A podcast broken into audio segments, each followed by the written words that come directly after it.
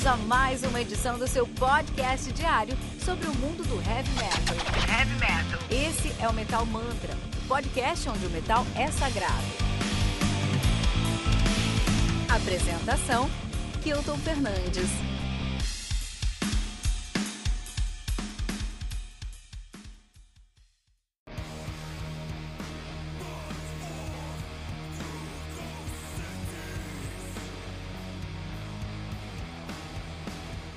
Ataman Enka, do Dune. Olha aí, cara. Lançado no dia 19 de março pela Metal Blade Records. Sou responsável pelo lançamento de discos como Nightfall, do Candlemass, Gore Obsessed, do Cannibal Corpse e Inside Out, do Fates Warning. Ataman Enka, que conta com 10 músicas, totalizando 67 minutos de play. O Dune, que é uma banda de progressive sludge, stoner metal de Edimburgo, na Escócia, na e 15. Então, em 2013 até 2015, eles se chamavam Dune, D-U-N-E.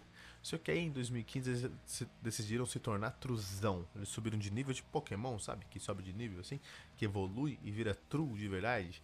E aí eles começaram a se chamar Dune, em vez do U, os V. E tudo que troca U pelo V é metal zica. É metal zica mesmo, né?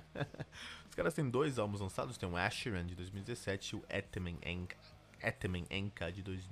Banda que é formada por Dudley Tate. Se você tá na Escócia, tem que ter alguém chamado Dudley, né? Então, Dudley Tate na bateria, Victor Vicard na guitarra e no vocal, Dan Barter na guitarra e no vocal também, Greg Armstrong no baixo e Evelyn May na no teclado, cara. É isso mesmo, é isso mesmo, muito bom, cara.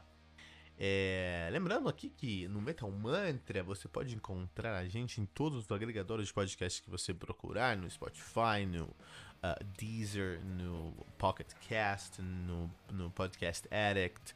Todo lugar que você procurar você vai encontrar o Metal Mantra Podcast. Só buscar lá Metal Mantra Podcast.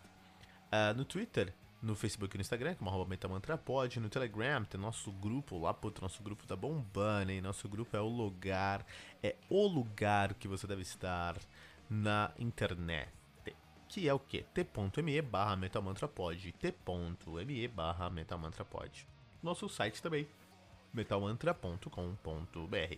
Lembrando que aqui no Metal Mantra você tem resenhas diárias, de segunda a sexta aí, ó, às 6 da manhã comigo, que eu tô Fernandes. Tem o Ritual Metal Mantra também de segunda a sexta às 18 horas, com o time do Metal Mantra e um convidado especial. Tem o Tribuna com convidados de peso do mundo do heavy metal. Tem o Radar Metal Mantra todo sábado às 18 horas com o Fernando Piva, cara. Muito legal, né? E hoje eu quero falar um pouquinho pra vocês aí de sludge, especialmente do sludge stoner, especialmente do progressive sludge. E tentei aí buscar algumas bandas com essa pegada aí. Então vamos lá. Vou começar recomendando aí para vocês o Melted on the Inch do Boss Kelloy. Melted on the Inch do Boss Kelloy. Da lançado no dia 27 de abril de 2018 pela Holy Roar Records. Nome complicado. Holy Roar Records. Difícil nome, cara. o álbum conta aí com seis músicas, totalizando 40 minutos de play. O Boss Keloid, uma banda de sludge metal de Wigan, na, no Reino Unido, né, na Inglaterra ali. Nativa desde 2010. Desde 2010. Aí os caras só tem quatro discos lançados, são quatro discos full, não tem nenhum demo, não tem nada. Só disco incompleto mesmo. O mais recente é o próprio Melted on the Edge de 2018, cara. Boskeloid. Aí temos o Battalions, cara. Battalions. É, Forever Marching Backwards, o álbum que eu quero recomendar do Battalions, né? Álbum lançado no dia 30 de novembro de 2018 pela APF Records. O álbum contei com oito músicas, totalizando 30 minutos de play, cara. Battalions, que é uma banda também faz um sludge, stoner metal. Os caras são de Kingston upon Hall. Na Inglaterra também, no Reino Unido, 10. Aí já, os caras já têm aí três discos lançados, recomendando o mais recente dos caras, que é o Forever Marching Backwards, que é em, em bom português é para sempre marchando para trás. Muito a vida do brasileiro isso aí, né, cara? quero também, o último álbum que eu quero recomendar, são três discos que você tem que recomendar, cara. Vai escutar esses discos, vai aqui na descrição desse episódio, ou você tá no Deezer, no Spotify, em qualquer lugar que você tiver, abre a descrição desse episódio, esses três discos para você aí, ó, já se tornar um expert em Progressive Sludge Stoner, um Sludge Stoner britânico, cara. O que acontece? Existential Void Guardian. De quem? De quem? É lógico que vocês sabiam que eu ia falar desse, dessa banda aqui hoje, né? Do Conan. Do Conan. Claro, cara. Lançado no dia 17 de setembro de 2018, de, 18 de maneira independente. Eu contei com 7 músicas, 35 minutos de play. O Conan, que é uma banda muito grande do estilo. Os caras fazem Sledge, Stoner e Doom Metal. Os caras fazem essas três pegadas aí. Os caras são de Liverpool, também no Reino Unido, logicamente nativa desde 2006. Então, 2006 2007 eles estiveram nativa, pararam em 2007, voltaram em 2007, vou, a, é, ficaram até 2008, pararam em 2008, voltaram em 2009. Estão nativa desde então, né? Os caras têm aí quatro álbuns lançados, eu tô recomendando o mais recente deles, que é o Existential Void Guardian, 2018.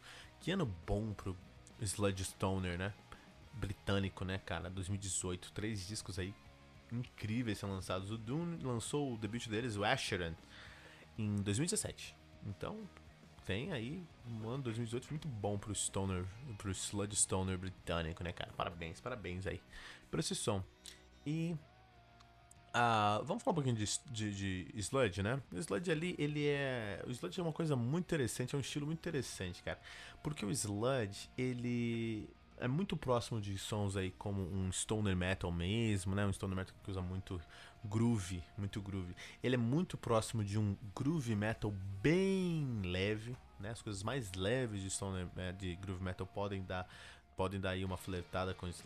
O sludge tem muito do hardcore, tem muito hardcore, mas o sludge tem muito do progressivo também. Então o que acontece? O hardcore é um som que todo mundo conhece, não tá ligado com a pegada. A gente precisa procurar um hardcore mais raiz, assim, um biohazard, uma coisa assim. Você vai ver que é um som muito agressivo, muito forte e muito simples. Não, não tem nada de errado em ser simples, né? Não tem nada de errado, tá ótimo ser simples. E o, o, o, o Sludge entende que não tem nada de errado em você ser simples dentro do seu dentro do seu estilo, não tem problema nenhum nisso. O que acontece é que o Sludge ele olha para aquilo do hardcore e ele quer mais, e ele quer trazer mais. Tem muita banda de hardcore. Muita, assim. Você chuta uma árvore e cai 10 bandas de hardcore. Até hoje tem muita banda de hardcore. É, eu não entendo. Vou confessar uma coisa para vocês, pessoal. Eu não entendo nada de rock and roll. eu não entendo, porque é muita coisa, cara. Se você acha que tem banda de metal, se você acha que tem é, tag de metal, o rock and roll é muito, muito mais agressivo tem muito mais bandas. E as tags não são tão claras, é tudo rock. Então é muito difícil você situar sem escutar muita coisa. Como eu não escutei muito rock quando era moleque, escutei mais heavy metal mesmo. Então, pra mim fica muito difícil correr atrás agora. Dá pra correr? Dá, mas fica muito difícil. Eu prefiro ali me segregar, ser um metaleiro mente fechada, que só escuta heavy metal. Mas é difícil conhecer rock and roll, porque tem muita coisa. O que acontece? O... Tem muita banda de hardcore, né? E aí, algumas bandas queriam se destacar, né? seja, se uh, experimentar. Inclusive, o, o, o Sludge na semana passada, na semana retratada, vou ver se qualquer coisa aparece aqui. Não é? o, o Melvin, eles estavam fazendo uma, eles estavam fazendo uma turnê em Washington, numa cidade chamada Monterey Santo. Então, é uma história muito legal. Cunhar o dia e quem tava ali, pegada mais hardcore, e eles começaram a trazer aí uma. começaram a experimentar. Então eles começaram, eles foram lá pro, pro oeste americano, foi para Washington, fazer uma turnê e eles precisavam se destacar de dos outras bandas de hardcore, não só da região, mas de outros lugares, né?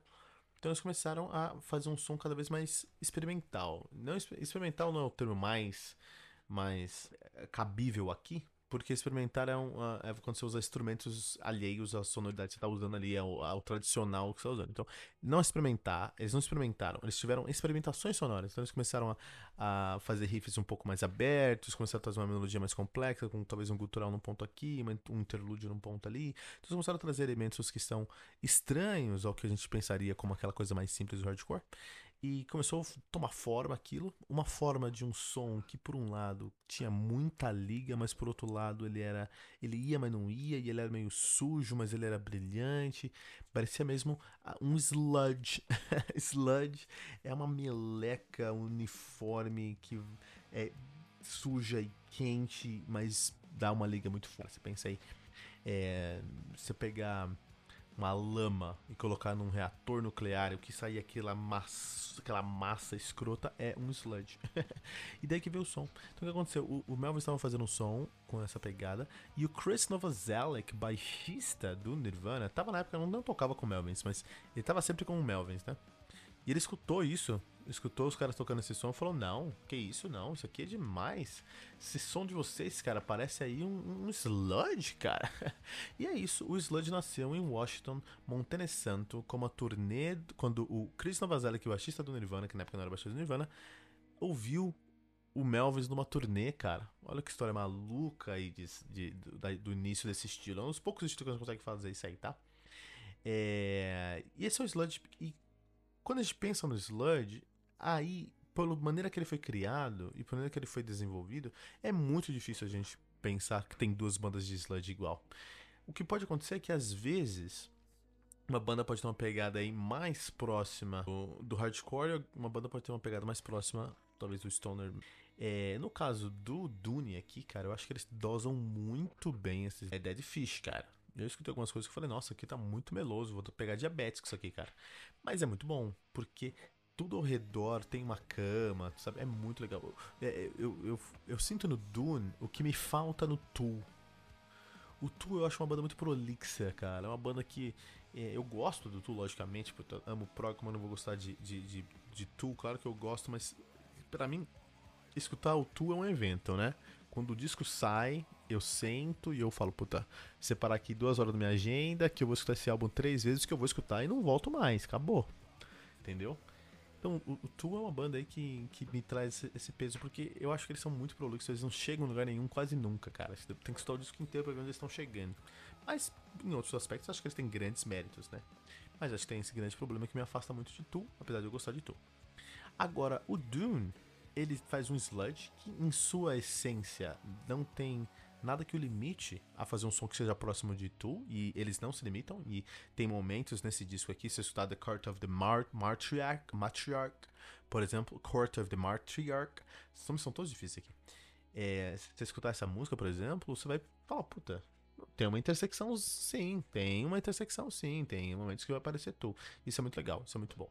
Mas eu acho que eles não são prolixos, eles não perdem a mão, eles não viajam, eles não ficam sem mostrar onde ele, a, o ponto que eles querem entregar. Mas pelo contrário, eles sabem exatamente onde eles querem chegar e eles chegam. Eu acho isso essencial, eu acho isso muito importante. Então isso me atrai muito no Dune. E esse disco, eu acho que eles dosaram muito bem isso, cara. Porque você vai fixe, cara, mas tem onde chegar. Eu acho que são momentos que eles estão flertando com algumas coisas de Doom Metal, assim, com, com Candle Mass, alguma coisa dessa pegada. E alguns momentos que eles vão ser um pouquinho mais agressivos e trazer aí um, um Sorcerer, por exemplo, assim, um Doom Metal mais na pegada do Sorcerer, assim. É, mas é muito positivo, é muito bem feito. É uma banda que eu vou prestar mais atenção nos próximos discos dos caras. Os caras e dois discos muito bons.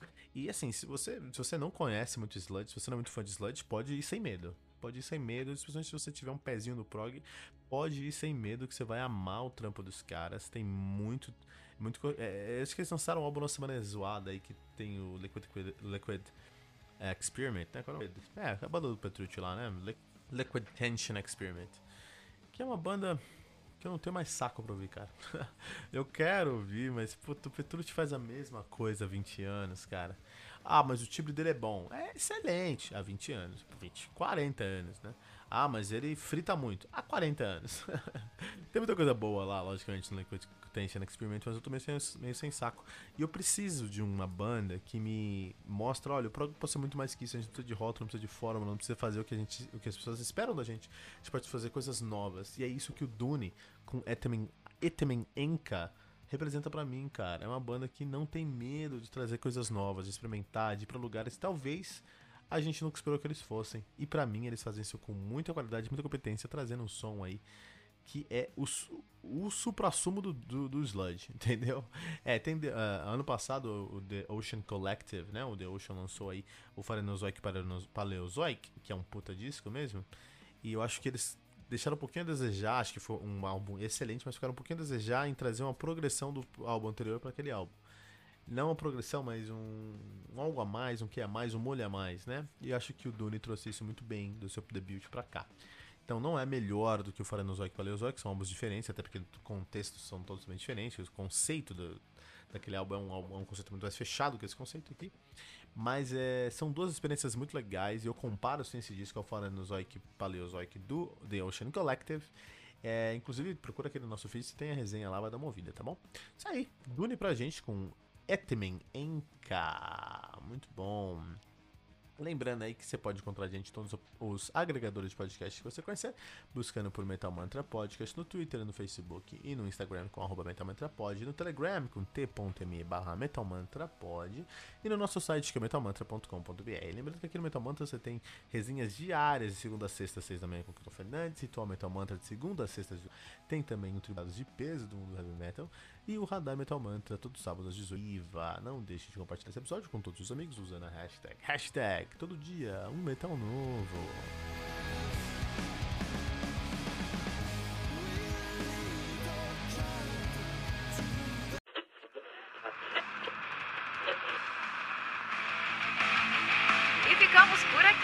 Mais uma edição do seu podcast diário sobre o mundo do heavy metal.